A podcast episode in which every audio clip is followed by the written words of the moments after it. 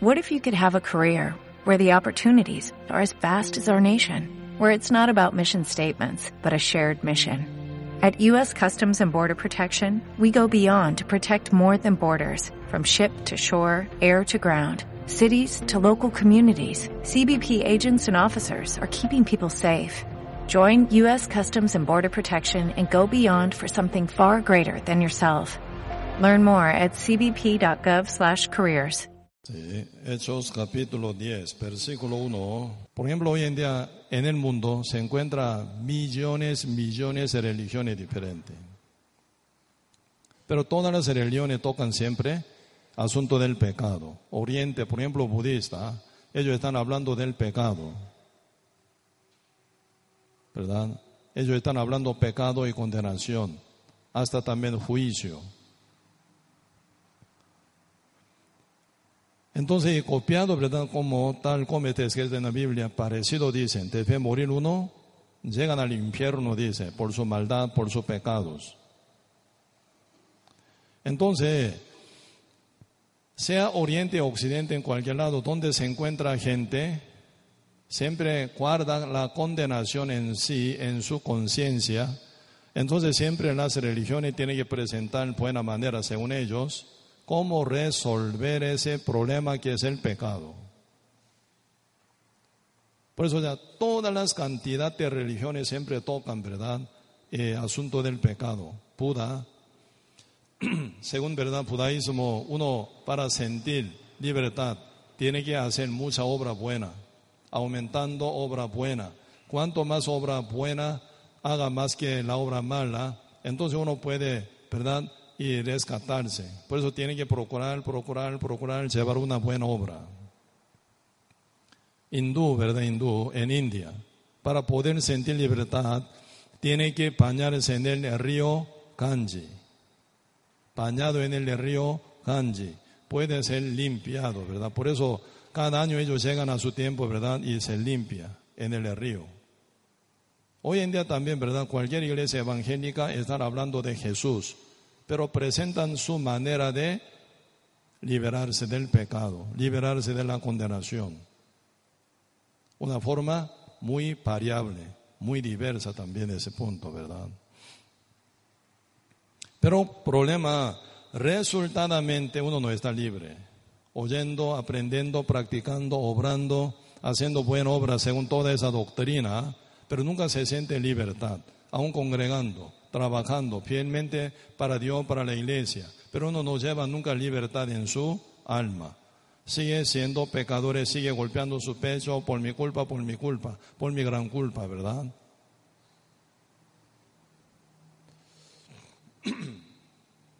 Entonces ahí se viene y ya gran peligro, más bien. Por eso hoy eh, vamos a profundizar sobre este asunto ¿Cuál es el camino que Dios presenta a nosotros para que nosotros seamos salvos? Para que seamos, verdad, renacidos. Para que estemos bien preparados para entrar al reino de Dios sin ninguna interrupción. Por eso hoy elegí esa parte, el libro Hechos capítulo 10, versículo 1. Hechos capítulo 10, verso 1, vamos a ver. Había en Cesarea un hombre llamado Cornelio, centurión de la compañía llamada la italiana piadoso y temeroso de Dios con toda su casa y que hacía muchas limosnas al pueblo, oraba a Dios siempre. Este vio claramente en una visión, como a la novena del día, que un ángel de Dios entraba donde él estaba y le decía, Cornelio, él mirándole fijamente atemorizado, dijo, que ese Señor y le dijo, tus oraciones y tus limosnas han subido para memoria delante de Dios, envía pues ahora hombres a Jope y haz venir a Simón, el que tiene por sobrenombre Pedro. Un hombre llamado Cornelio, ¿qué antecedente lleva? ¿Qué currículum lleva? Eres el centurión de la compañía italiana. Compañía italiana ejército, ¿verdad? Entonces el centurión, ¿qué significa centurión? El rango de ser centurión hoy en día puede ser capitán, que tiene 100 soldados debajo de su autoridad. Entonces, este hombre, ¿verdad? Centurión, de compañía italiana, hasta llegar capitán del ejército, ¿verdad? Estaría llevando realmente una vida terriblemente cruel, ¿verdad? ¿Qué es el trabajo del soldado? Matar a sus enemigos, para poder tener un rango bien alto. ¿Qué, cómo se llama? Eh, eh, ¿Qué trabajo, qué obra tienen que llevar? Matar muchos enemigos, ¿verdad? Entonces, ¿cuántos enemigos estarán muertos, asesinados por causa del centurión llamado Cornelio? Pero él se convirtió en una persona temerosa y piadosa de Dios. Y ahora, en el lugar de matar a la gente, molestar a la gente, saquear a la gente, está limosnando muchos. Y además está orando. Con toda su familia está orando a Dios. También hasta llegar a ser buen ejemplo para toda su familia. Sus hijos, sus nietos, ¿verdad? Están siguiendo a él. Un hombre excelente. Pero la Biblia, como dice, Dios ve el corazón de Cornelio, ¿verdad? Él ora. Dios memoriza, dice, sus oraciones, es su limosna. Pero no dice, por eso él fue salvo, fue cambiado, fue convertido, está bien preparado para entrar al reino del Señor. Así no dice. Pareciera muy convertido un hombre, ¿verdad? Un hombre tan asesino, un hombre tan malo, un hombre, ¿verdad?, tan cruel, pero se convirtió hasta ser piadoso y temeroso de Dios, un hombre excelentísimo. Pero, ¿verdad? Esto no significa que esté bien preparado para entrar al reino de Dios. ¿A quién él aprendía? A los judíos, líderes judíos. Él repetían a ellos o similaban a ellos. Pero el Espíritu de Dios no está con él. Por eso hoy en día, ¿cuál es el problema? ¿Verdad? Mucha gente creen, creen mucha doctrina. Según ellos creen en la palabra según ellos, ¿verdad? Están con seguridad y fe. Pero el problema no está, ¿verdad? Sellado del Espíritu Santo, no tiene libertad, no están preparados para entrar al reino de Dios. Por eso hoy un poquito vamos a profundizar ese asunto. ¿Cuál doctrina es tan errónea hoy en día, pero bien creída y bien, ¿verdad? Como generalizada para todo el mundo, en Occidente Oriente también, ¿verdad? Poquito estudiamos este punto Sí, aquí poquito vamos a profundizar con esa eh, idea, ¿verdad? Creo que aquí todos son creyentes, no está ningún ateo, ¿verdad? Pero creen, pero no están libres, creen, pero no son renacidos, creen, pero no están bien preparados para entrar al reino de Dios. Por eso, algo, ¿verdad? Está mal, algo está, ¿verdad? Mal ubicada, ¿no? Por eso vamos a profundizar este detalle, en qué está mal, cuál es el problema, ¿no? Por ejemplo, hoy en día, Así como yo escribí las doctrinas humanas y contradictorias contra la Biblia con respecto a la salvación. La salvación a nivel del renacimiento. Porque en la Biblia están hablando salvación, pero salvación para ir al reino del Dios. Pero también otro lado, también hablan misma, mismo vocabulario salvación, pero a nivel de vida, a nivel de obra, diferente. ¿eh?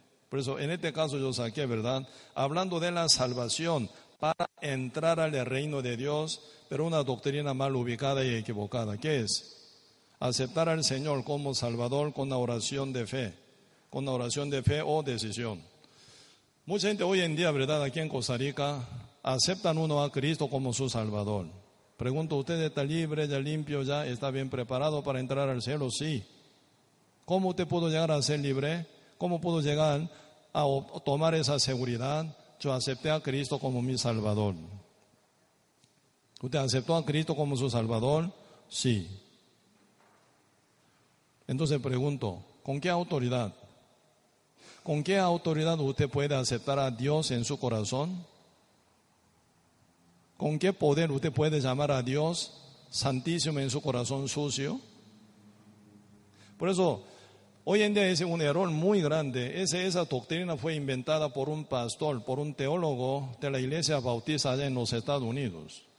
Hace como 200 años atrás, ¿verdad? Por un pastor fue invitada esa doctrina. Entonces él estaba buscando, ¿verdad? Ese pastor estaba buscando una buena manera para, ¿verdad?, entregar a la gente a Cristo más rápidamente. No hay forma más rápidamente. Tal como está escrito en la Biblia tiene que ser, si no, todo error. Por eso ese pastor de la iglesia bautista allá en los Estados Unidos, él ya al final inventó una doctrina. Ah, entonces yo haciendo una campaña, invitando gente, entonces voy a invitar a ellos hagan repetición, ¿verdad? Que enseño yo según oración mía y después ellos aceptan a Cristo como su Salvador. Está mal. Poquito, ¿verdad? Y averiguando un poco cuál es el rol. Aquí, ¿verdad? San Juan, ustedes buscan San Juan capítulo 1, verso 13, eh, ahí están hablando una cosa. Dice, los cuales no son, dice, engendrados de sangre ni de voluntad de carne ni voluntad de parón, sino de Dios. San Juan capítulo 1, versículo 13 dice, así que ser engendrado hijo de Dios, ser renacido, ser salvo, esto, ¿verdad? Asunto de, asunto de Dios, Dios, ¿verdad? Maneja, nadie más. Uno decide, acepta, uno, ¿verdad? Como hace oración, no. Por eso, acá eh, San Juan, ¿verdad? San Juan 1, 3, 13 dice, los cuales no son engendrados de sangre, no depende de sangre. Judíos sí, gentiles no, no existe esa cosa. Ni de voluntad de carne, ni de voluntad de varón Oración de fe, ¿qué es? Voluntad de la carne, voluntad del varón. Señor, yo te acepto. Está mal. Yo te recibo. Yo decido para aceptarte en mí. Está mal. La voluntad del varón. El Dios nunca se mueve según la voluntad del varón. Solo por su propia voluntad Dios mueve.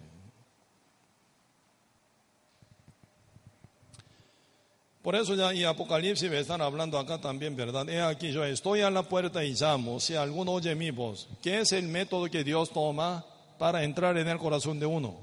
Así dice, he aquí yo estoy a la puerta y llamo, si alguno oye mi voz y abre la puerta, entraré a él y cenaré con él y él conmigo.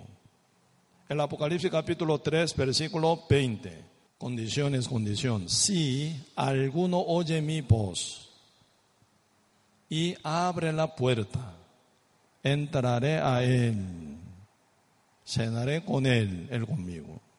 ¿En qué condición Espíritu Santo entra? Al que oye, al que oye, no al que decide, al que ora, no, al que oye, ¿verdad? Que oye mis palabras, mi voz, palabra del Señor, y abre, abre, cree, ¿verdad? Entonces el corazón se abre, se libera del pecado. Conoceréis la verdad, la verdad os hará libre. Si están libre, si oyen la palabra del Evangelio que da la salvación y se cree, el corazón se abre, el Espíritu Santo entra. Única manera. Por otra manera no, ¿verdad? Más bien ahora está diciendo también, ¿verdad? Dios no oye a los pecadores. Dios ni oye a los pecadores.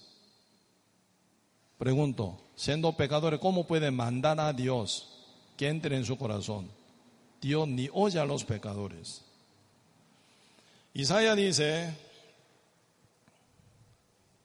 yo esconderé de vosotros mis ojos, dice. ¿Cuándo? Cuando extendáis vuestra mano para orar, ¿verdad?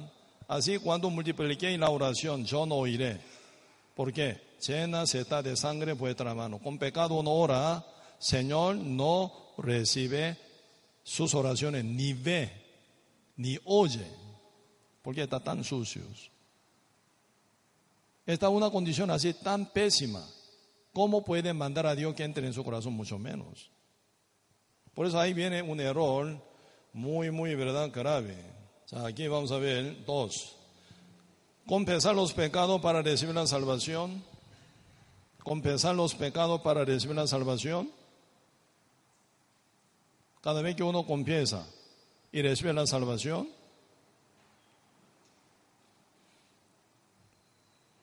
¿está bien o está mal? Esa confesión, ¿verdad? No es, ¿verdad? Ninguna manera para salvación. Confesar, no pago. Dice la Biblia, la paga del pecado es la muerte. Si tiene pecado hay que pagar su pago.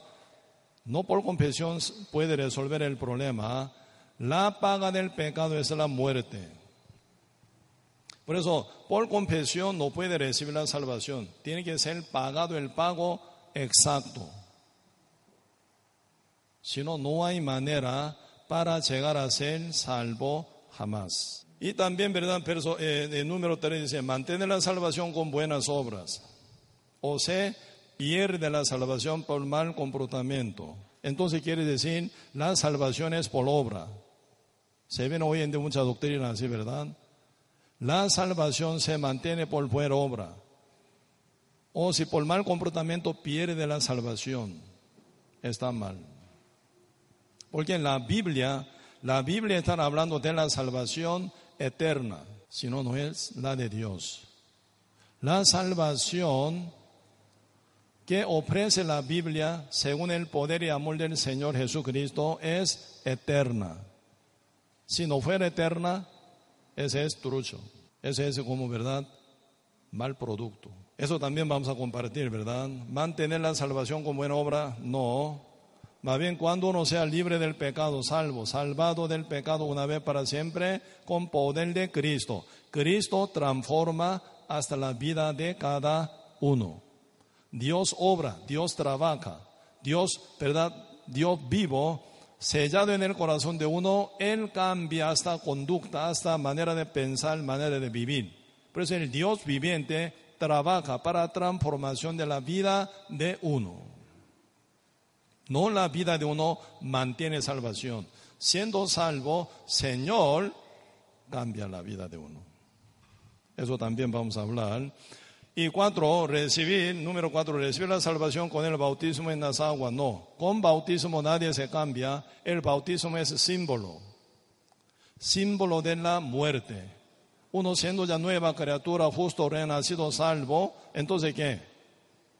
Ya está cambiado está como nueva criatura, está ya renacido, ya está bien preparado para entrar al reino del Señor. Por eso se bautiza para mostrar que ya soy salvo, limpio, justo, ¿verdad? Hoy en día, este bautismo suena como si fuera circuncisión de judíos. El domingo pasado compartimos un poco de circuncisión que está metida, ¿verdad?, con una doctrina para molestar a la iglesia Gálatas mínima obra, pero si uno acepta como condición para ser salvo la circuncisión, tiene deber de cumplir toda la ley, dice, ¿no? En la salvación que Cristo ofrece por su gracia, ahí no se incluye ni mínima obra como una condición, jamás. Siendo salvo por la gracia del Señor, uno se bautiza. Ese bautismo es declaración de que mi persona antigua pecadora está muerta, porque ya soy nueva criatura, soy persona justa, limpia, santa por la fe de Cristo. Para demostrar esto, ¿verdad? Ante todos él, humano o ante Dios, ante ángeles, ante diablo, ¿verdad? Se bautiza. Ese bautismo nunca la condición para recibir la salvación tampoco. Verso 5, y confesar con la boca para salvación tampoco, porque se confunde con esa palabra. Romanos capítulo 10 está hablando, Romanos, poquito para aprender este, ¿eh? Romanos capítulo 10, versículo 14, dice, ¿cómo pues invocarán a aquel en el cual no han creído? Están, ¿verdad? Poniendo condición, ¿verdad? Primero creen y después invocar, ¿verdad? Invocar. Entonces, ¿cuál es confusión de hoy mucha gente? Capítulo 10, verso 13.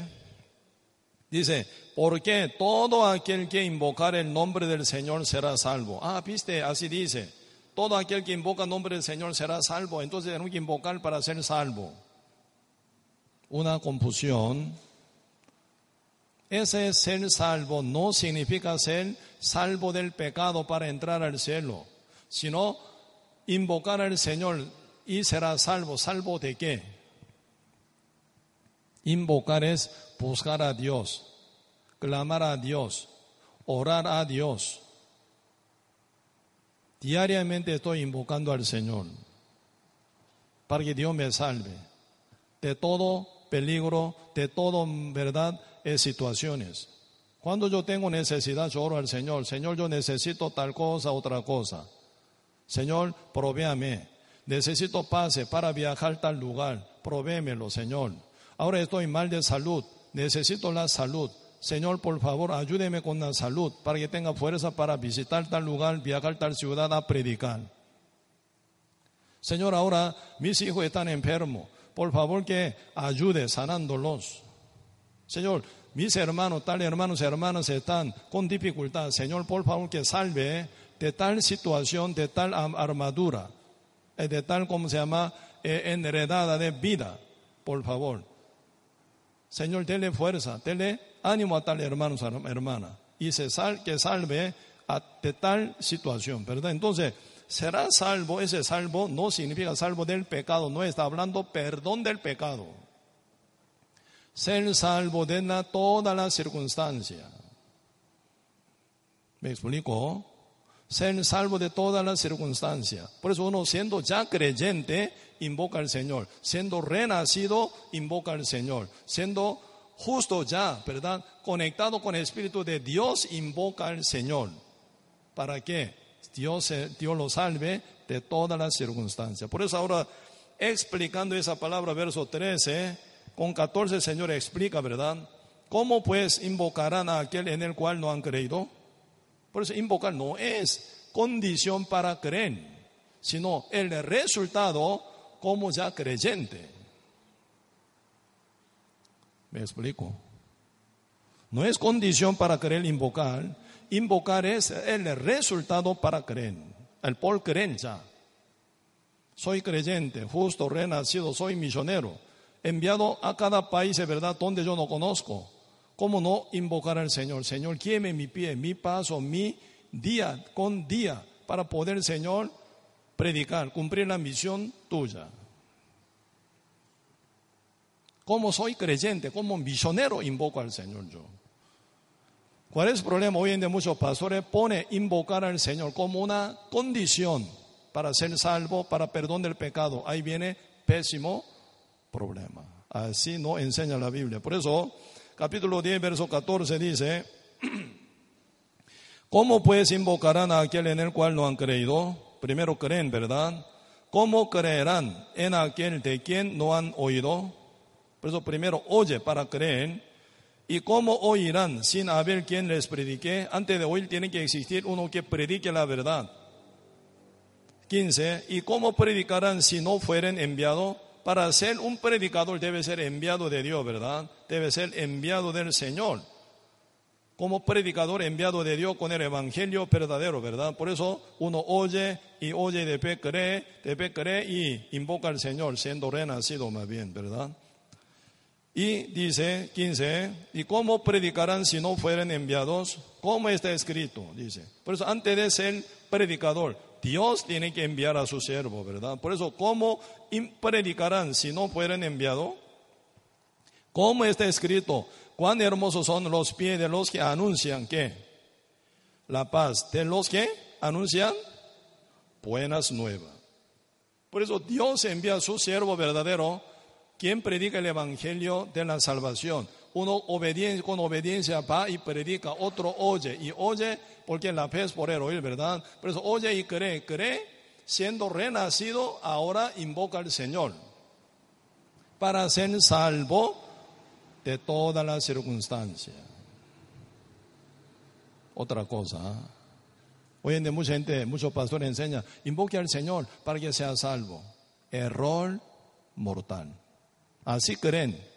Todo el mundo va a ir al fuego eterno. Entonces, la Biblia, ¿verdad? Nunca contradice verdad. Entonces, están buscando contradicción. ¿Por qué? San Mateo 7, 21, como dice, no todo el que me dice, Señor, Señor, entrará en el reino de los cielos.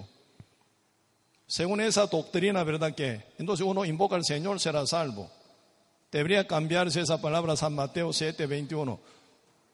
Así debe ser. Todo el que me dice será salvo, entrará al reino de mi Padre, así debe ser. Pero Biblia no dice así, Cristo no dijo así. No todo, dice, no todo el que me dice, Señor, Señor, entrará en el reino de los cielos, sino el que hace la voluntad de mi Padre que está en los cielos. Así dice la Biblia. Por eso no todo, algunos sí, algunos otros no. Porque entre todo que invocan al Señor, siendo renacido invocan según orden de Dios, está bien. Por ser salvo renacido va a ir al cielo. Pero uno no siendo renacido invocan al Señor, no puede entrar al cielo. Que es la voluntad de Dios, cada uno sea renacido por la fe ni por oración, confesión, petición, ni bautismo, ni por diezmo, ni ofrenda, ni congregación, ni por obra mínima, sino por la fe, por la gracia del Señor. 6. Será salvo todo aquel que invocar el nombre del Señor. Si estamos hablando lo mismo. Sí, 6. 7. Señor Jesús cargó el pecado original, no todo el pecado. Las transgresiones se quitan poco a poco por el arrepentimiento o la confesión. Jesucristo murió en la cruz por el pecado original o no.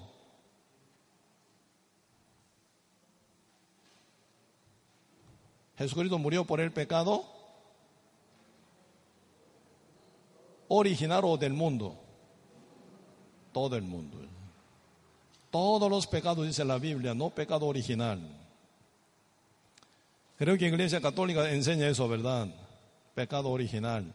Cristo murió en la cruz por pecado original, pero cada vez que pecamos tenemos que llegar al confesario y confesar ante cura, ¿verdad? Uno tiene que buscar el perdón, ¿verdad? Memorizando Padre Nuestro diez veces, o leyendo cinco veces eh, Corintios capítulo 13.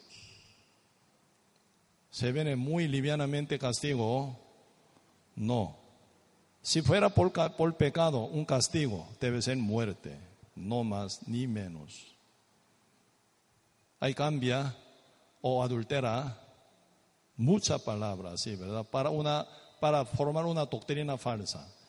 Obvio, porque como ayer compartimos en el retiro, en, el seminario allá en eh, Ciruela, ¿verdad? Cuando se acerca la venida del Señor, significa fin del mundo, fin del tiempo.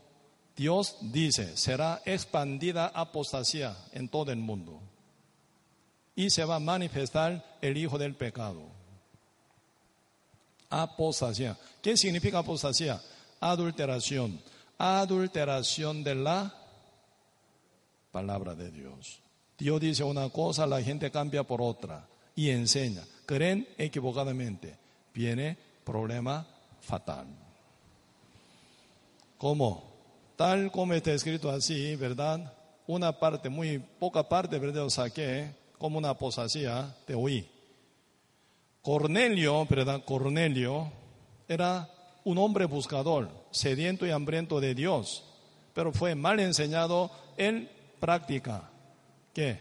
Piadoso y temeroso de Dios, limosna al pueblo y ora siempre. ¿Buscando qué? La salvación. Eso es lo que Dios no ignoró. Eso es lo que Dios se acordó de esto, ¿verdad? Dios es el que demostró esto. No, está mal. Tu corazón está bien. Tu corazón está bien. Busca a mí, busca la salvación mía. Está bien. Pero está mal de manera. Por eso Dios nunca ignora oveja perdida que busca al pastor con corazón sincero, no ignora, no desecha. Hasta con fines de la tierra envía a su siervo para rescatar. Cornelio, un hombre romano, pero Dios no abandona, porque él tiene corazón sincero de buscar a Dios. Entonces, vamos a ver, ¿qué es el método? Verdadero, el camino verdadero y exacto que Dios nos ofrece para que uno pueda entrar al reino de Dios. Ese punto vamos a profundizar ahora.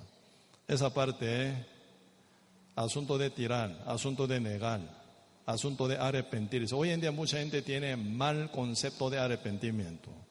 ¿Qué es el arrepentimiento? Pedir perdón. Peca pide perdón, peca pide perdón. Esa rutina, ese arrepentimiento así cree. Está mal. Más bien tiene que tirar ese pensamiento que dice, cada vez que peco pido perdón. Esa mal doctrina tiene que negarse, ¿eh? tiene que rechazarse. Así dice del arrepentimiento verdadero. No digo, palabra de Dios dice, Isaías 55. Isaías capítulo 55, verso 6. Está hablando aquí el arrepentimiento bíblico, el arrepentimiento verdadero que Dios pide, que es, eh, como Isaías capítulo 55, verso 6, si yo leo, buscad a Jehová mientras puede ser hallado, eh, llamarle en tanto que está cercano. ¿Qué dice? De que limpió su camino, el hombre inico sus pensamientos y vuélvase a Jehová. Eso es arrepentimiento. Así uno se arrepiente y vuelve a Dios. ¿Cómo resulta? El cual Jehová tendrá de él misericordia y al Dios nuestro, el cual será amplio en perdonar, dice. Por eso viene perdón. ¿Cómo? Primero, impío deja su camino, el hombre inicuo sus pensamientos y vuélvase a Jehová, así dice. ¿Por qué no puede volver a Dios? ¿Por qué uno no puede volver a Jehová? ¿Por qué no? No está arrepentidos, está amarrado de esa doctrina. ¿Cómo esa doctrina? Mucha doctrina están amarrando a la gente para que no se vuelva a Jehová. Jehová dice, deje su camino, este mal camino tiene que dejar. Y inico sus pensamientos. Ese pensamiento es esa formación de toda doctrina según pensamiento engañoso de los hombres. No sirve. Por eso el Señor dice, te que limpio el hombre inicuo sus pensamientos y su camino, y inicuo sus, eh, hombre impío su eh, camino, hombre inicuo sus pensamientos. Dejar doctrina mala que está mal formada, eso se llama arrepentirse y reconocer y regresar su posición real, que es pecador. Sin ningún ficticia, ¿verdad? Sí, Señor, soy pecador. Y reconoce su posición. Jesucristo como camino. Jesucristo como Salvador vino hace dos mil años buscando a quién? A los pecadores. Por eso, siendo pecadores completamente arrepentidos, Señor, ninguna manera mía, ningún camino mío, ningún pensamiento mío me salvan. Solo aquí como pecador estoy, como mujer adúltera, como mujer samaritana, como ladrón, Mateo, como saqueo, jefe de ladrones. Así estoy yo. Señor, tú eres mi Salvador, tú que me salves. Soy pecador, no tengo manera, no tengo ningún camino para salvarme. Tú eres único camino. Esa posición es arrepentido. Amén.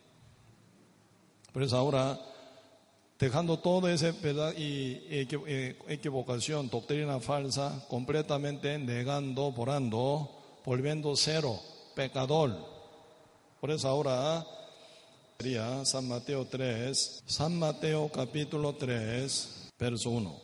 En aquello día vino Juan el Bautista predicando en el desierto de Judea y diciendo, arrepentíos porque el reino de los cielos se ha acercado. Pues este es aquel de quien habló el profeta Isaías cuando dijo, voz del que clama en el desierto, preparad el camino del Señor, enderezad sus sendas. Y Juan estaba vestido de pelo de camello y tenía un cinto de cuero alrededor de sus lomos y su comida era langostas y miel silvestre. Y salía a él Jerusalén y toda Judea y toda la provincia de alrededor del Jordán, y eran bautizados por él en el Jordán, confesando sus pecados. Por eso, Juan que decía, arrepentíos, arrepentíos. Invita a todo el mundo que venga a Él, ¿verdad? Y sea bautizado. Este bautismo, ese bautismo de arrepentimiento se llama, ¿verdad? Cualquier persona reconoce como pecadores, confesando sus pecados, eran bautizados. San Mateo aquí, capítulo 3. ¿Quién no llegan al bautismo? ¿Quiénes son? Aquí dice, verso 7. Al ver el que muchos de los fariseos y de los saduceos venían a su bautismo, les decía, ¿qué decía?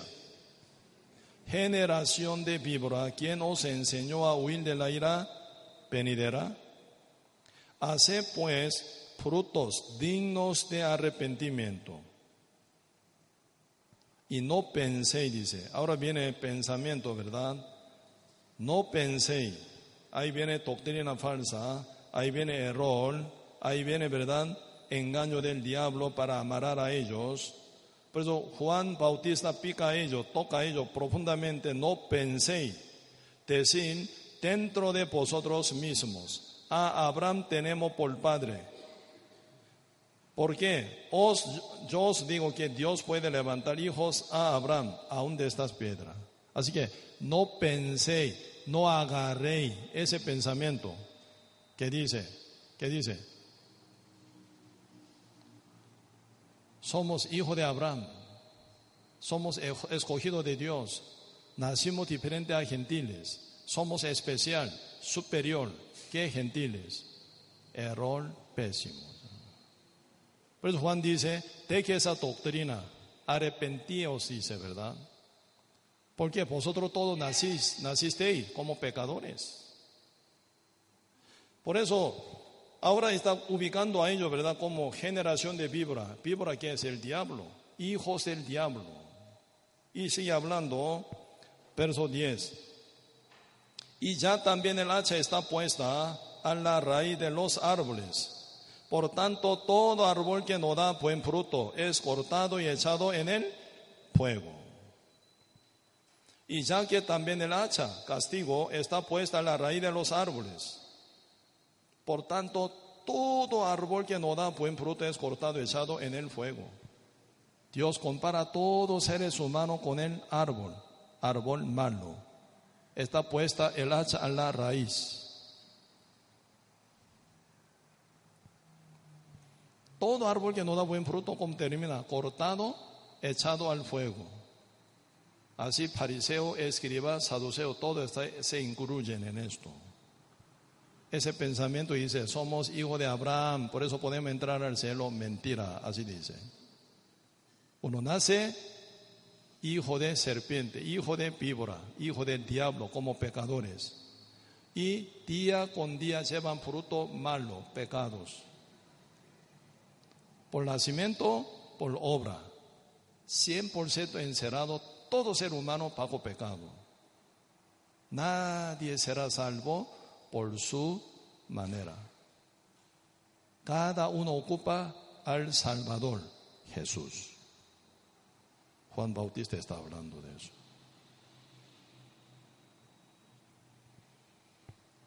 Final, ¿verdad? En ese lugar donde Juan bautiza a los pecadores, de repente Cristo aparece para ser bautizado. Sí, todo ser humano tiene que ser bautizado porque son pecadores. Confesando sus pecados, tienen que arrepentirse, ¿verdad? Reconocer su posición como pecadores. Pero de repente Cristo aparece. Juan quedó confundidísimo. Aquí, San Mateo capítulo 3, versículo 13.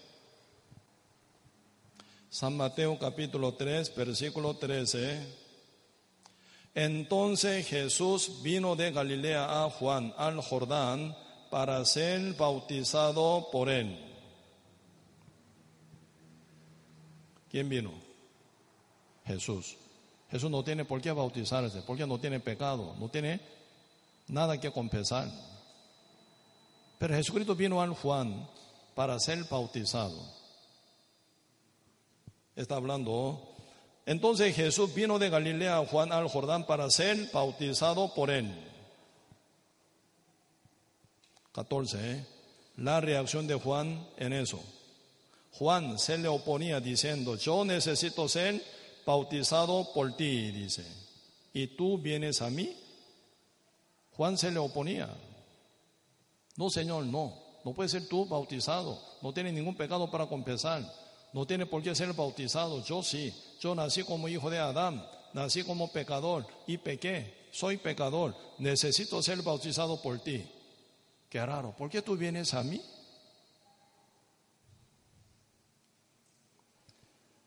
15, Cristo explica, pero Jesús le respondió, por esa confusión que eh, Juan tiene, ¿verdad? Pero Jesús le respondió, deja ahora, bautízame ahora, eso dice, ¿verdad? Porque así conviene que cumplamos, ¿qué dice? Toda justicia, dice. Jesucristo no para compensar sus pecados, quiere ser bautizado por Juan, sino para cumplir toda justicia. ¿Qué es toda justicia?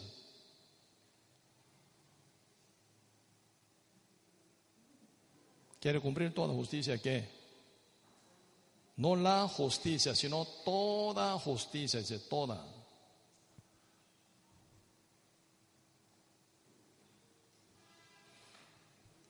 ¿Para qué cumplamos? toda justicia, toda escritura, ¿verdad? Porque Cristo vino a cumplir el Antiguo Testamento. Aquí está Cristo, ¿verdad? Según toda la escritura del Antiguo Testamento, Cristo nació en Belén, concebido por Virgen, por Espíritu Santo. Nace en la tierra Belén, como Dios había dicho. Y se crió en Nazaret, como Dios había dicho. Cristo, ¿verdad? Teniendo 30 años, se manifiesta ante Juan como Dios había dicho. Y se bautiza como Dios había dicho. Entonces, el paso que lleva Cristo es para cumplir toda la escritura, toda la justicia, toda justicia final, ¿verdad? Por eso, para que no sea mentira, la palabra que está escrita en el Antiguo Testamento debería ser toda palabra, cada palabra debería terminar cumplida. Para esto Cristo quiere ser bautizado, dice. ¿Cómo que? Aquí. Por eso Juan final declara, ¿verdad? Juan Bautista declara, declarando de por qué Cristo quiere ser bautizado, ¿verdad? Y fue bautizado, dice después, ¿verdad? Por eso ahora capítulo 3, versículo 15. Pero Jesús se le respondió, deja ahora porque así conviene que cumplamos toda justicia. Entonces le dejó, dice, le bautizó Juan a Jesús. Pero en ese momento algo muy importante, ¿eh? Juan declaró, ¿qué declaró? Aquí vemos San Juan capítulo 1, el libro San Juan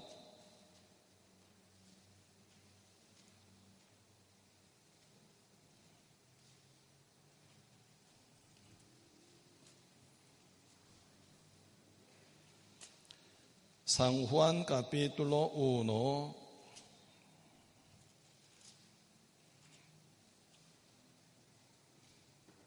Versículo 29. San Juan capítulo 1, verso 29. Con esa declaración Juan bautizó, le dejó a Jesús, dice. Leamos junto con voz alta San Juan capítulo 1, verso 29. Vamos. El siguiente día vio Juan a Jesús que venía a él y dijo, He aquí el Cordero de Dios que quita el pecado del mundo. El día siguiente vio Juan a Jesús que venía a él. ¿verdad? San Juan capítulo 13 hablan bien detalle, San Mateo donde, San Juan 3, ¿verdad? Donde, San Mateo más bien, donde vimos recién, ¿verdad? Bautismo a los pecadores y bautismo a Jesús. Pero aquí San Juan brevemente dice su propósito. El siguiente día vio Juan a Jesús que venía a él y dijo, ¿qué dijo? He aquí el Cordero de Dios que quita el pecado del mundo. ¿Quién es Jesús? El Cordero de Dios. ¿Qué hace? Que quita el pecado del mundo. Declaró Juan el Bautista de eso.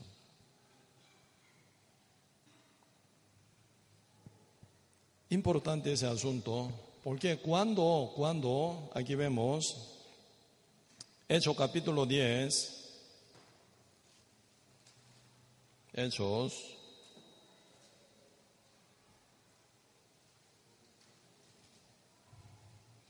Hechos capítulo 10,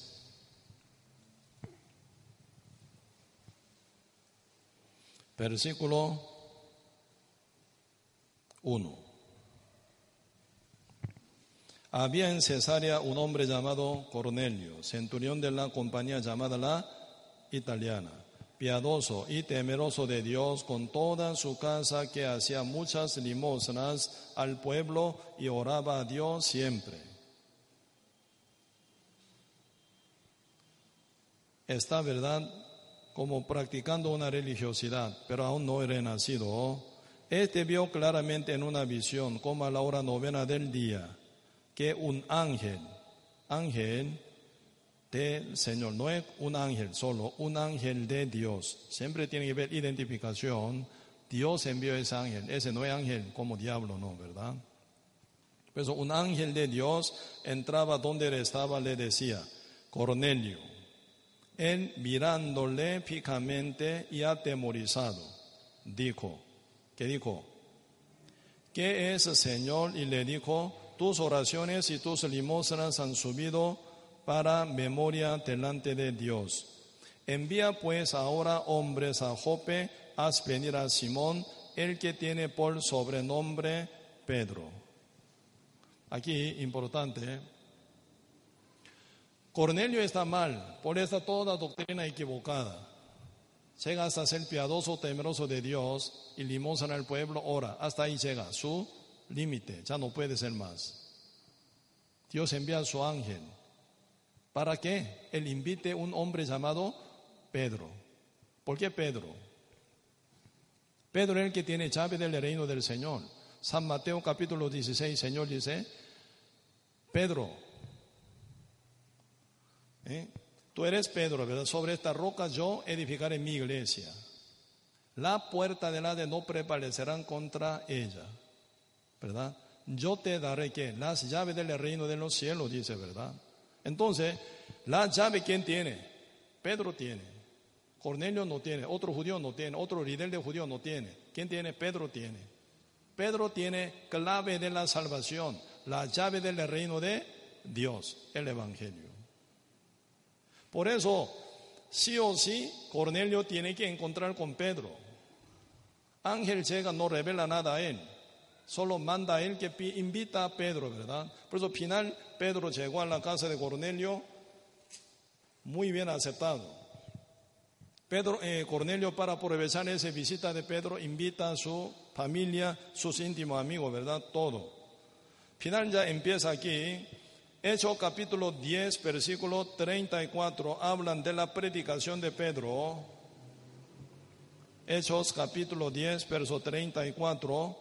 Entonces Pedro, abriendo la boca, dijo, en verdad, comprendo que Dios no hace acepción de personas, sino que en toda nación se agrada del que le teme y hace justicia.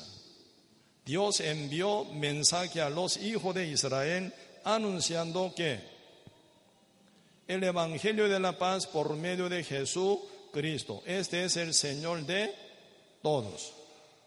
37, ¿eh? vosotros sabéis lo que se divulgó por toda Judea, comenzando desde dónde? Galilea después del bautismo que predicó Juan, dice. Desde lugar ya Galilea, ¿verdad? Y desde qué momento, desde el, eh, después del bautismo que predicó Juan. Juan predicó del bautismo, dice. ¿De qué bautismo? Juan declaró, anunció que, he aquí el Cordero de Dios que quita el pecado del mundo. Juan, bautizando a Cristo, declaró, ¿quién es Él? He aquí el Cordero de Dios que quita el pecado del mundo. Como dice, dije, ¿verdad? El bautismo significa la muerte. Cristo, ¿por qué fue bautizado? Con el bautismo que simboliza la muerte. Cristo fue cordero, cordero de Dios. ¿Por qué cordero? ¿Por qué no perro? ¿Por qué cerdo?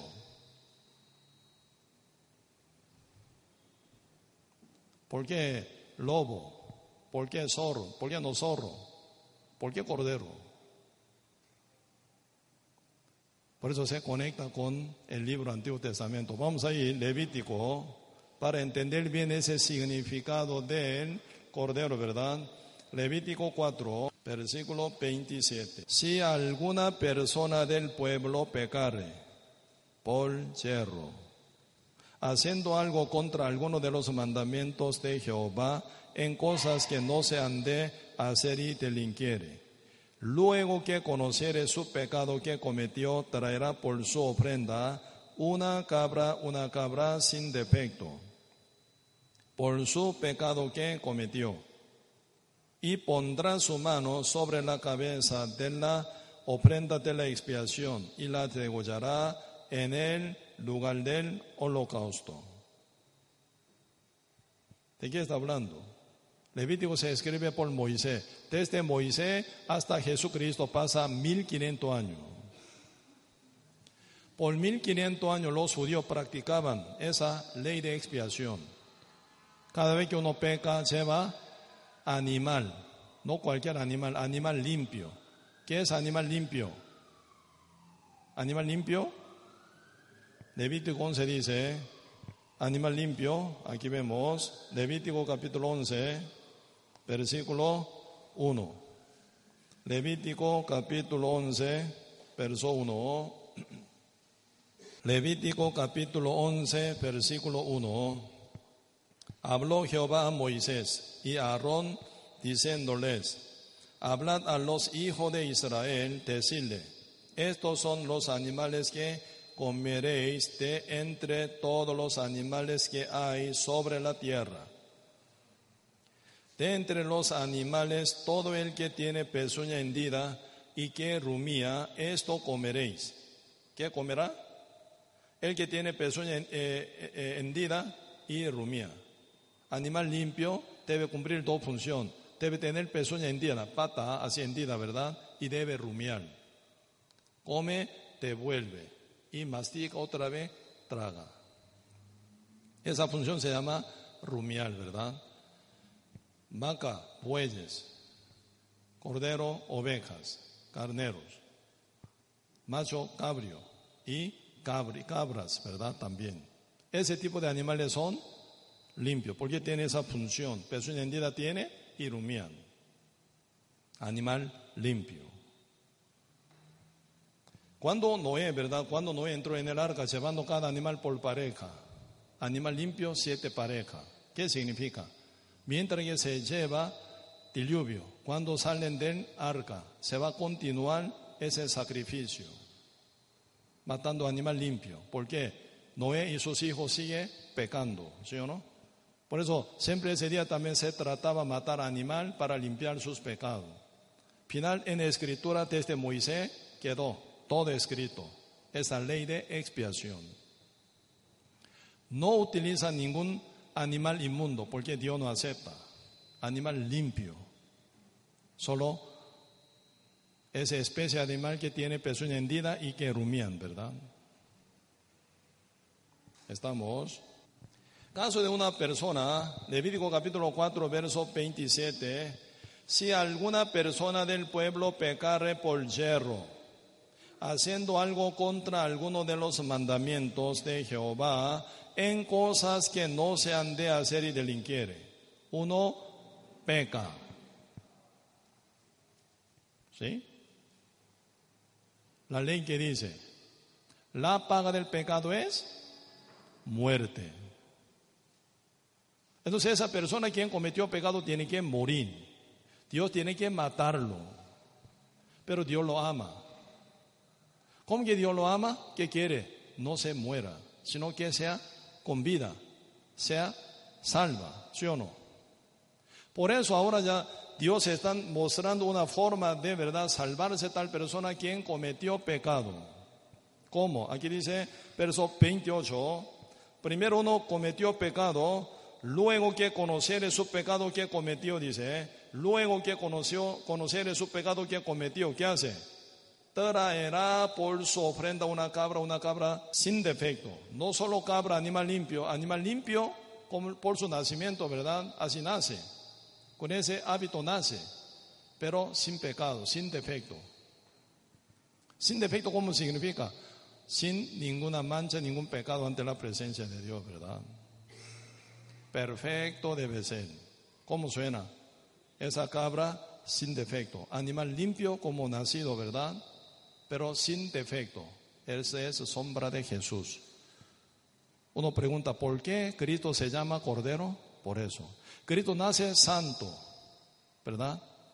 Y vive santo. Jesucristo es el único ser quien puede ser sacrificable ante Dios por ser perfecto. Ustedes no, yo tampoco porque hemos nacido con pecado y pecamos. ¿Sí o no? Por eso Jesucristo es el, como protagonista de ese, ¿verdad? Animal corderito. Ya vamos a ver. Aquí, segunda ley, ¿verdad? Segunda ley. La ley del perdón o ley de expiación no se hace en todo lado, solo en ese tabernáculo o en el templo. Solo ese lugar consagrado, ¿verdad? Ese lugar preparado por Dios. Ese lugar está bien céntrico, está bien céntrico entre todo campo de pueblo de Israel. Campamento de pueblo de Israel está ahí centro. Cualquier persona llega a pecar, rápidamente pueden llegar llevando animal para ser expiados.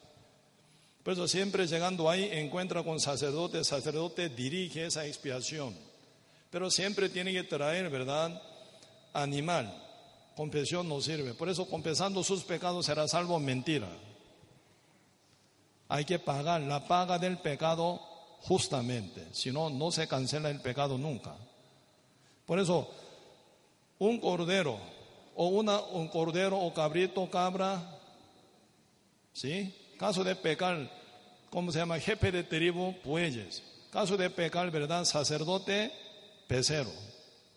Pero todo ese animal simbolizará a Cristo. Ellos por ser animal limpio, ¿verdad?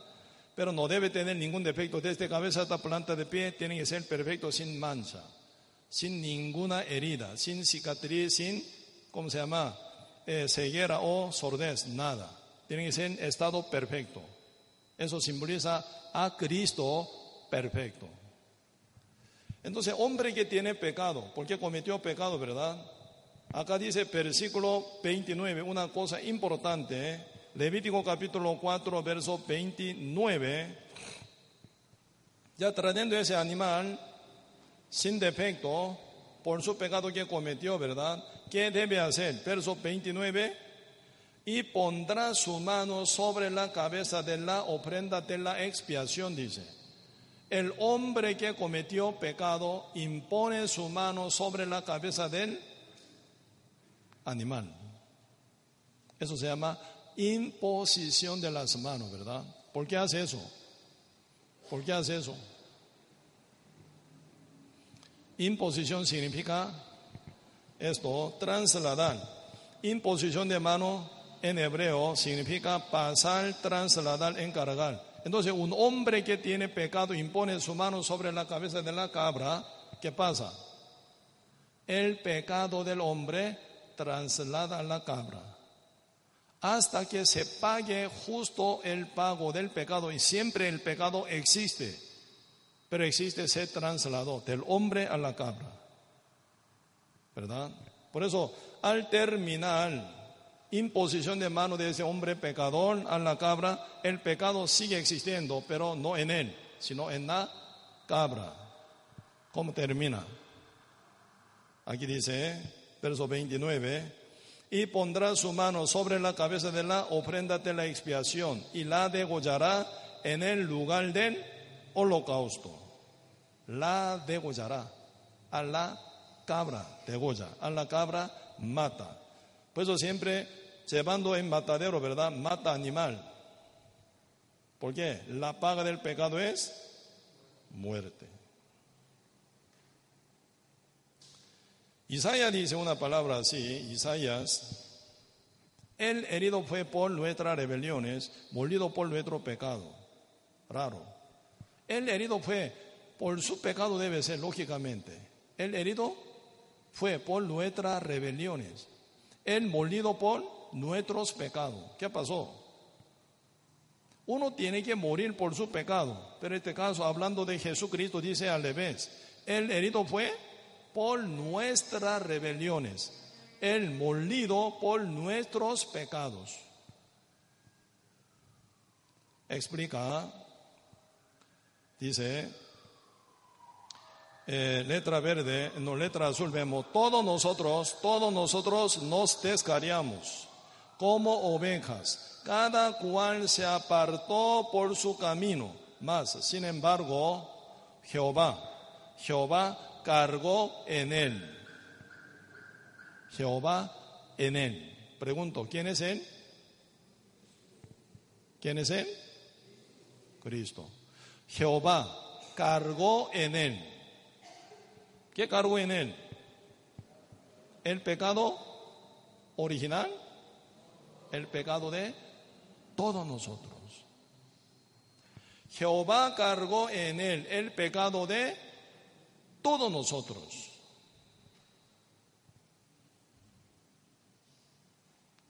Por eso viene ese verdad y inicio de esa palabra, él, verdad, él, herido fue por nuestras rebeliones, molido por nuestros pecados.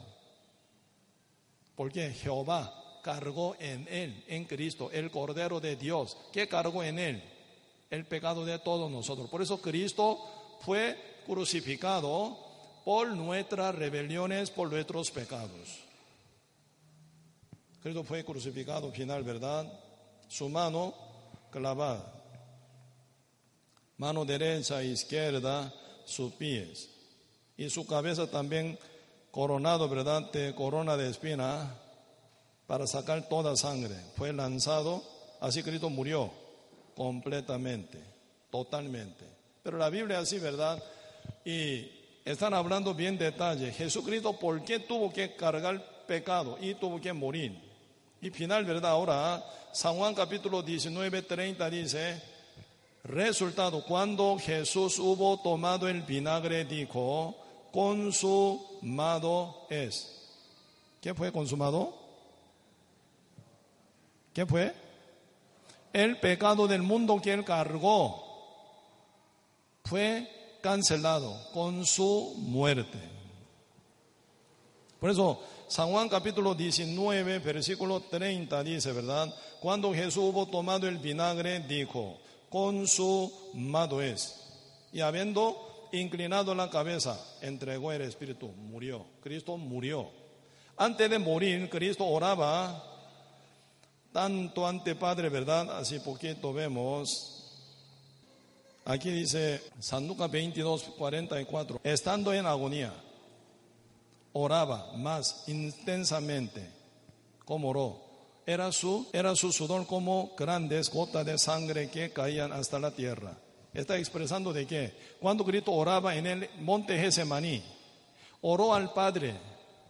Padre, si puede, ¿verdad? Aquí y estaba hablando sobre la agonía, eh, Cristo con una angustia muy grande oraba al Padre, eh, ¿verdad? Era su sudor como grande gota de sangre que caían hasta la tierra. Entonces, Cristo estaba orando y pidiendo al Señor, si pudiera brincar esa copa. San Mateo capítulo 26. San Mateo capítulo 26.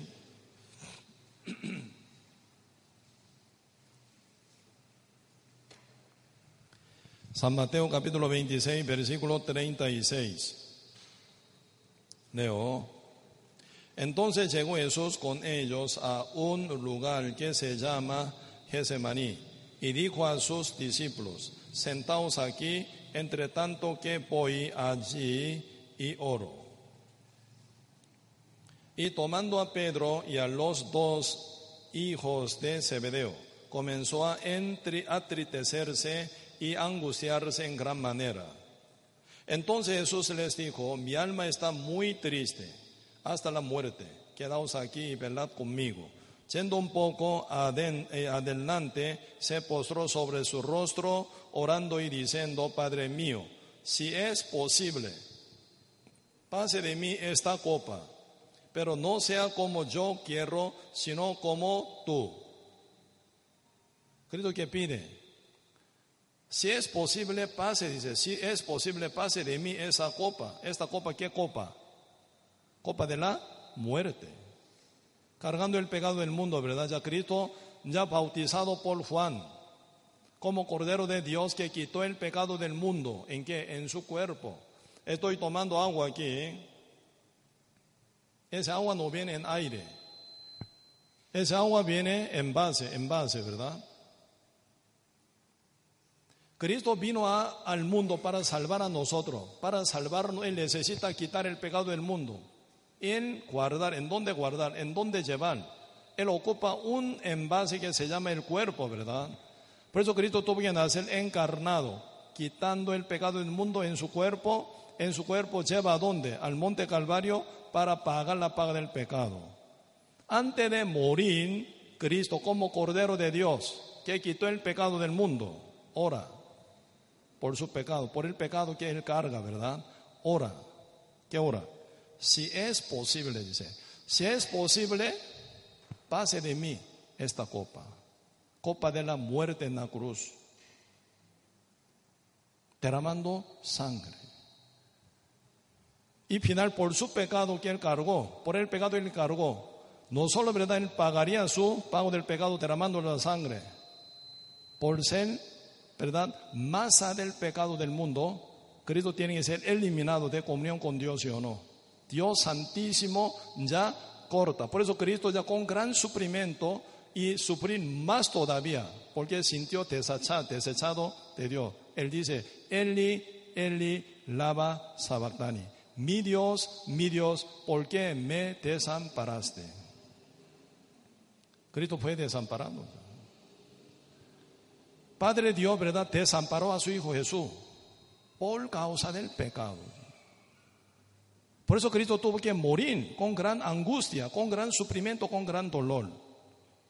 Pregunto, ¿puede limpiarse uno de su pecado orando, confesando, siendo bautizado? ¿O comportando poco mejor que antes? Imposible. Hasta Cristo tuvo que ser muerto para pagar la paga del pecado del mundo. No se brinca la palabra. La palabra de Dios dice, la paga del pecado es la muerte. No se brinca nadie. Ni Dios brinca su propia palabra. El Padre mató a su Hijo, desechó a su Hijo. ¿Por qué? Cristo es Cordero de Dios que ya quitó el pecado de ustedes y de mí, el mundo entero en su cuerpo. No hay manera para cancelarlo sin morir. Por eso Cristo murió en gran agonía oró al Señor así. Sí puede. Que pase la copa delante de mí. Tres veces oró. Porque primera oración no aceptó. Segunda oración tampoco. Tercera oración tampoco. No hay otra cosa. Pagar. ¿Sí o no? Pagar la paga del pecado. Por eso Cristo final esperó que llegara Judas Iscariote, que lo entregara a los soldados se llevó al Poncho Pilato, ¿sí o no? Fue sentenciado pena de muerte y llegó a la cruz y murió. Porque la paga del pecado es la muerte. La Biblia dice Poquito aquí vamos a buscarlo. Romanos, Romanos capítulo 10. Romanos capítulo 10, versículo 14 yo leo, donde recién tocamos, ¿verdad? ¿Cómo pues invocarán a aquel en el cual no han creído? Están hablando de fe. ¿Cómo creerán en aquel de quien no han oído? Está hablando oír. ¿Cómo eh, oirán sin que quien les predique? ¿Y cómo predicarán si no fueren enviados? Como está escrito, cuán hermosos son los pies de los que anuncian la paz, de los que anuncian buena nueva. 16. Más no todos, dice, más no todos obedecieron al Evangelio. Buena noticia de la salvación, ¿verdad? Pues Isaías dice, Señor, ¿quién ha creído a nuestro anuncio? Así que la fe es por el oír, el oír es por la palabra de Dios. Por eso están hablando aquí ruta de la salvación, ¿verdad? Cristo cumplió su salvación en la cruz con su muerte. Se predica por su enviado. Uno llega, predica, uno oye. Uno oye y cree, y cree, se salva. Aquí no está hablando obra mínima de uno. Uno no hace nada. Uno nace como pecador, peca toda la vida. Por eso nadie por su obra merece ser salvo. Todos no merecemos para nada esta salvación tan grande. Por eso la recibimos por la gracia, dice. ¿eh? Efesios capítulo 2. Solo nosotros sentados, sin hacer nada, oímos este evangelio, esa buena noticia. Por la fe, por la gracia recibimos esta salvación. Efesios capítulo 2, versículo 8. Porque por gracia sois salvos por medio de la fe. Y esto no de vosotros, pues es don de Dios, regalo de Dios, ¿verdad? Porque por gracia sois salvos por medio de la fe. La gracia, la fe, no obra. Nada obra nuestra, porque Cristo hizo obra perfecta. Él cargó todo nuestro pecado, murió en la cruz. Él canceló perfectamente. Una vez para siempre. Por eso debe haber muerto en Cristo ese don de Dios, regalo de Dios tan grande. ¿Cuánto tiempo dura? Hebreo dice, ¿eh? Hebreo capítulo 9, versículo 12. El libro Hebreos capítulo 9, versículo 12. Y no por sangre de machos cabríos ni de becerros, sino por su propia sangre. Entró una vez para siempre en el lugar santísimo, habiendo obtenido, ¿qué dice? Eterna redención, ¿verdad? La redención que Cristo nos ofreció, no temporal, eterna.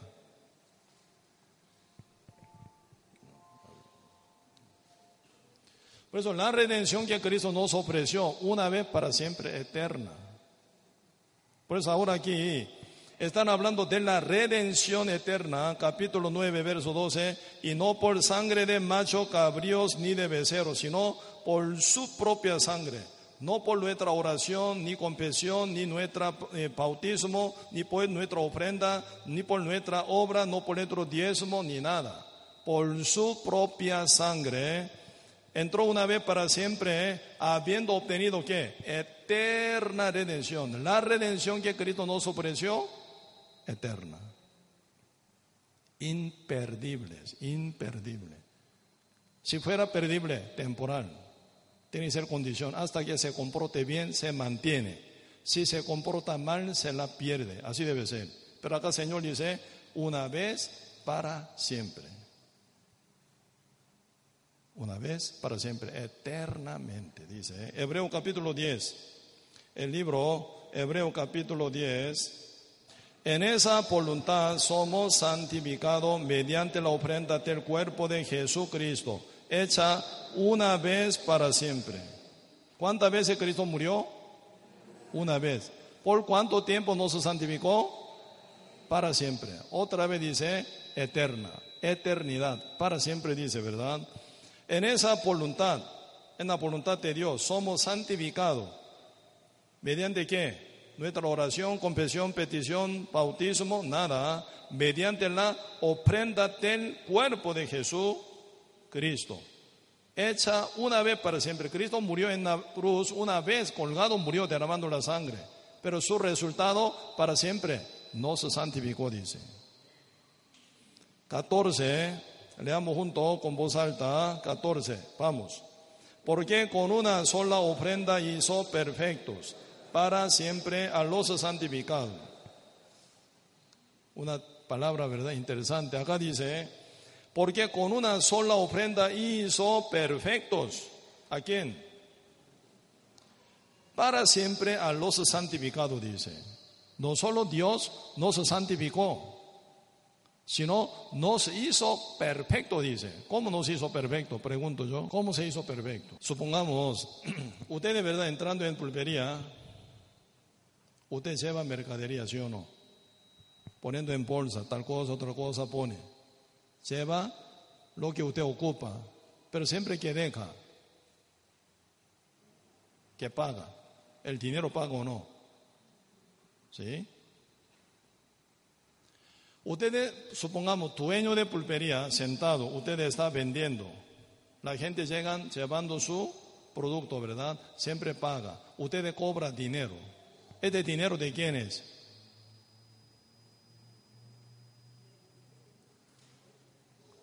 ¿Dinero de quién es? No sabe. Usted gana dinero, ¿de quién es ese dinero? Suyo, sí, exacto. Ustedes venden, ¿verdad? Venden producto. Usted cobra dinero. Ese dinero se ahorra en su cuenta del banco, ¿sí o no? Como suyo, como su fondo, como su capital. Cristo llevó nuestro pecado. ¿Qué pagó a nosotros? Cristo llevó nuestra maldad, nuestra rebeldía, nuestros pecados.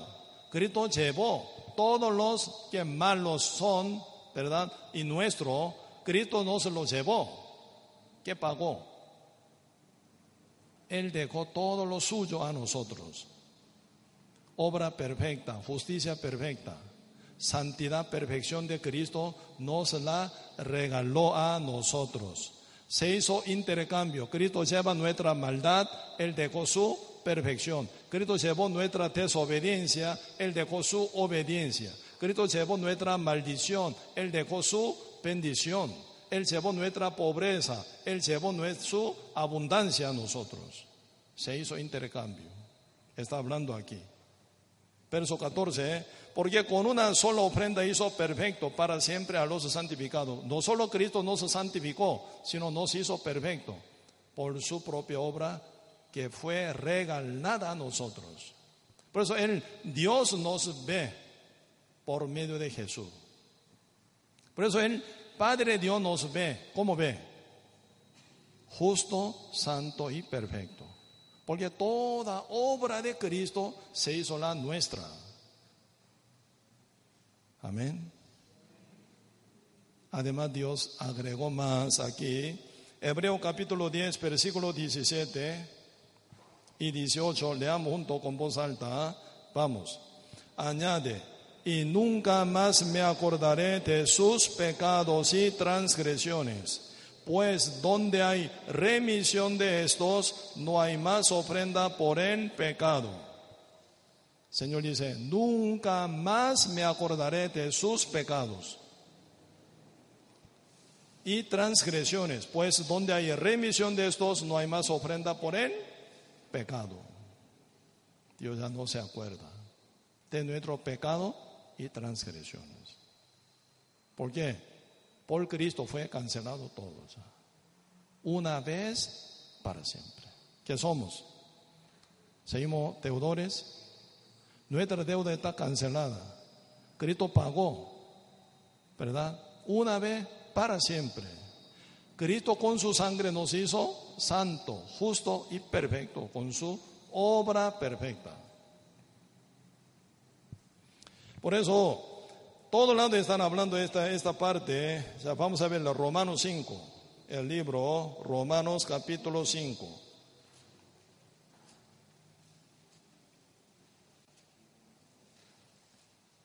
Romanos capítulo 5, versículo 19. Romanos capítulo 5, versículo 19. Leamos junto con voz alta. Vamos. Porque así como por la desobediencia de un hombre los muchos fueron constituidos pecadores, así también por la obediencia de uno los muchos serán constituidos justos, por uno y por otro. Por la desobediencia de Adán fuimos pecadores. Por la obediencia de Jesús somos justos. Por su obediencia somos justos. Por su obediencia somos perfectos. Por su obediencia somos santos. Usted conoce que es herencia.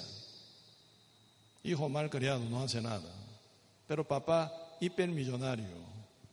El papá murió toda la riqueza del padre pega a uno como herencia.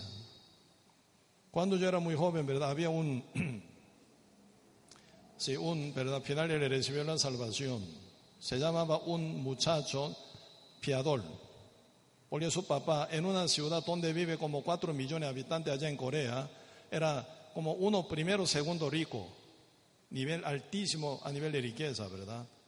Pero padre joven murió mientras estaba en universidad, le cayó toda herencia a él. ¿Cuántos dineros? Como primer, segundo rico de la ciudad. Entonces suena, ¿verdad? Hipermillonario.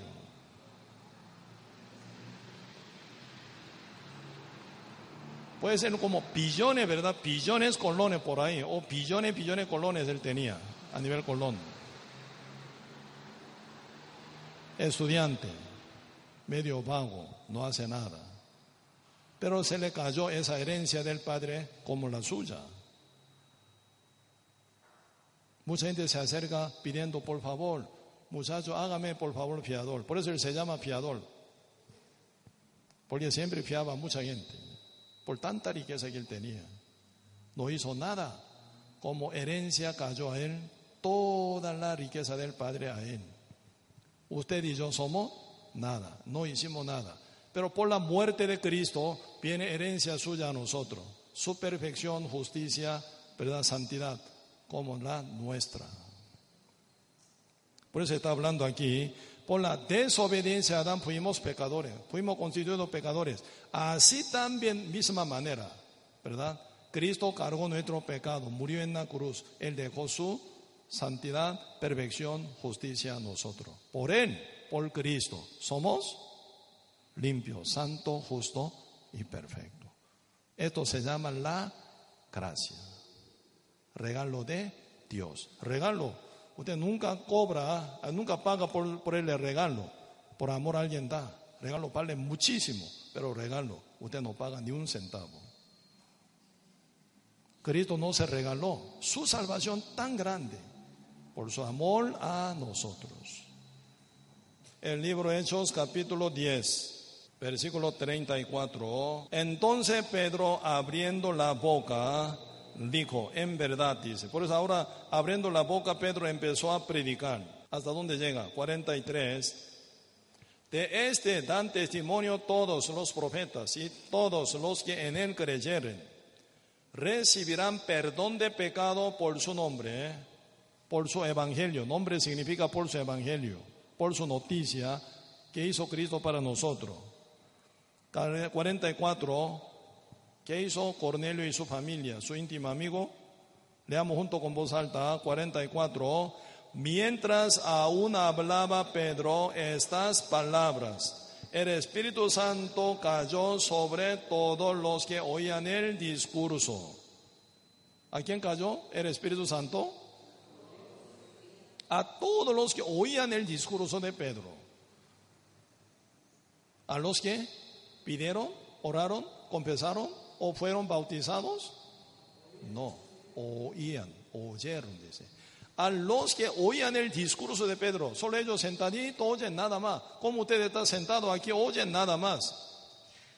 Oyendo el Evangelio de la salvación hablando desde este, el bautismo que fue declarado por Juan, te declaró Juan, he aquí el Cordero de Dios que quita el pecado del mundo. Cristo fue Cordero de Dios que cargó el pecado del mundo y fue al monte Calvario al final, murió en la cruz.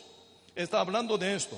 Por eso Cristo murió. ¿Por qué murió? Él fue bautizado por Juan para cargar el pecado del mundo como Cordero y fue, sepultado, eh, fue bautizado en su sangre. Cristo habla de su sangre con qué bautizarse, ¿verdad? Por eso ahora aquí está hablando como una misión. Jesucristo está hablando de su de otro bautismo, siendo bautizado por Juan, cargando el pecado del mundo, ¿verdad? San Lucas 12 dice, fuego viene a echar en la tierra y que quiero, si ya se ha encendido, de un bautismo tengo, dice, Cristo dice, de un bautismo tengo que ser bautizado y como me angustio hasta que se cumpla. ¿De qué bautismo me está hablando? Cristo fue bautizado ya como por Juan, como Cordero de Dios que quitó el pecado del mundo. Como que Cristo cargó el pecado del mundo, como Padre le cargó en él el pecado del mundo entero. Cristo tiene una misión, cancelar. Por eso está hablando de un bautismo en que en su propia sangre. Derramó su sangre, bautizado en su sangre y murió en la cruz. Y final al terminar su vida, dijo, con su es. Y así murió, ¿verdad? Esto se llama bautismo en su sangre. Antes de morir, Cristo está hablando. Yo tengo un bautismo, tengo que ser bautizado. ¿Y cómo me angustio hasta que se cumpla? Cristo tiene esa misión de morir como Cordero de Dios, ¿verdad? cómo miente por oración, petición, confesión, por bautismo, uno puede ser limpio. Mentira. Sin sangre de Jesucristo, sin bautismo en la sangre de Cristo, ¿verdad? No hay salvación. Por eso Él derramó su sangre, pagó la paga del pecado del mundo, una vez para siempre.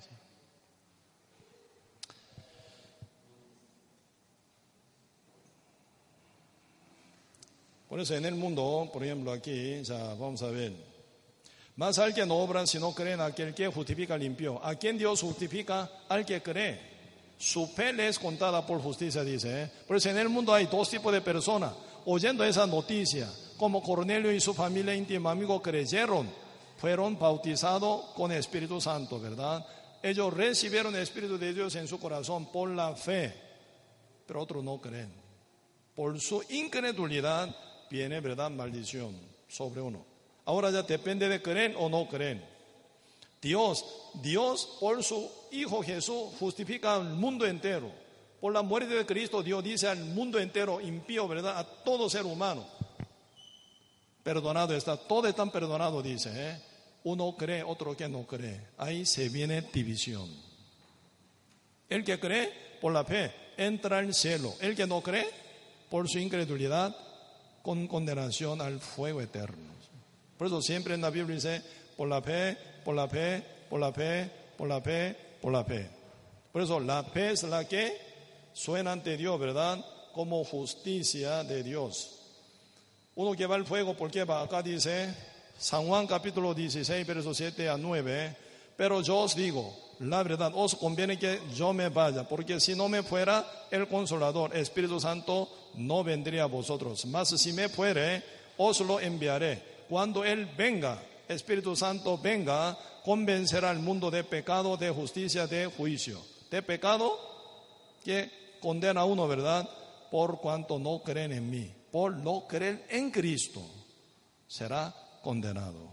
Por incredulidad. Siempre dice la Biblia así, San Juan 3, 18 también, el que en él cree no es condenado, pero el que no cree ya ha sido condenado. La condenación por la incredulidad. Así que esta salvación tan grande, ese regalo dice, ¿eh? ese regalo hermoso. La salvación es de Dios, un regalo más grande que todo. ¿Cómo viene? Por la gracia soy salvo por medio de la fe. Y esto no de vosotros, pues es don de Dios. Efesios 2, 8. Don de Dios, regalo de Dios. Por su gran amor, con su gran sacrificio, no nos pide nada, nos lo dio. Por la gracia, por fe, recibimos. Así Cornelio recibió la salvación y el Espíritu Santo ese día. ¿Qué hizo Cornelio? Nada. Oyó y creyó. Pregunto, ¿creen? ¿Creen? ¿Qué somos? Ante la presencia de Dios, ¿somos pecadores? Hace la mano, si soy pecador aún todavía. Aunque Cristo murió en la cruz, Yo peco, por eso soy pecador. Alce la mano. Soy justo, somos justos entonces. ¿eh? Sí, justo, alce la mano. Yo soy justo por la fe, por la sangre de Cristo. Jesucristo no murió vanamente, Él pagó pago exacto, sobrado por todo nuestro pecado, ¿verdad? Por eso a nosotros suena gratuita, totalmente esta salvación tan grande, pero el que pagó, gran sacrificio pagó, gran precio pagó. Él murió. Padre dio su unigénito por su gran amor. No hay otro sacrificio más que este, jamás. ¿Verdad? Hasta nuestro Dios, nuestro Señor encargado vino pasando aflicciones, murió por su amor a nosotros, ¿verdad? Amén. Cornelio recibió ese amor. Por eso él fue sellado del Espíritu Santo ese día.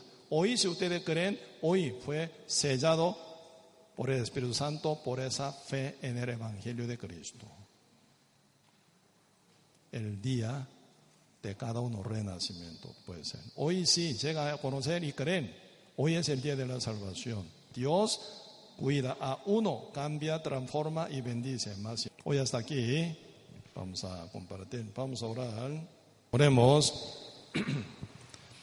Señor, muchas gracias por su gran misericordia que tiene para con cada uno de nosotros. Bendiga, Señor, a todos quien oyeron la palabra del Evangelio, las buenas noticias de la salvación hecha por la sangre de nuestro Señor Jesús una vez para siempre.